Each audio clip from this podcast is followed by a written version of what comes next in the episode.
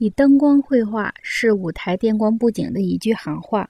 电光在运动领域的使用，与电能在动力世界的使用一样，花样繁多。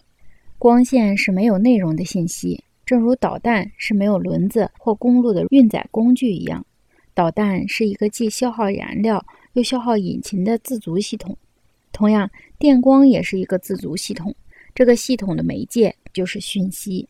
晚近开发的激光给光线引进了新的可能性。激光是用受热辐射产生的光放大而产生的，放射能的集中使光产生新的性质。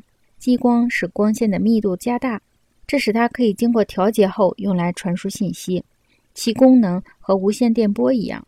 然而，由于它的强度大得多，所以一根激光束所传输的信息可以相当于美国全部电台和电视频道相加所传输的信息。这样的光不在可见范围之内。它将来很可能在军事上被用作致命的武器。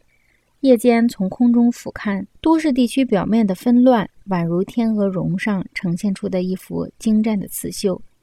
凯恩斯将都市的夜景发展成为一种新型的艺术，即借助灯火表现的夜景，而不是用灯光照亮的夜景。它的新型电光风景与电视的形象完全一致。电视的存在也是靠光线传输，而不是靠光线照明。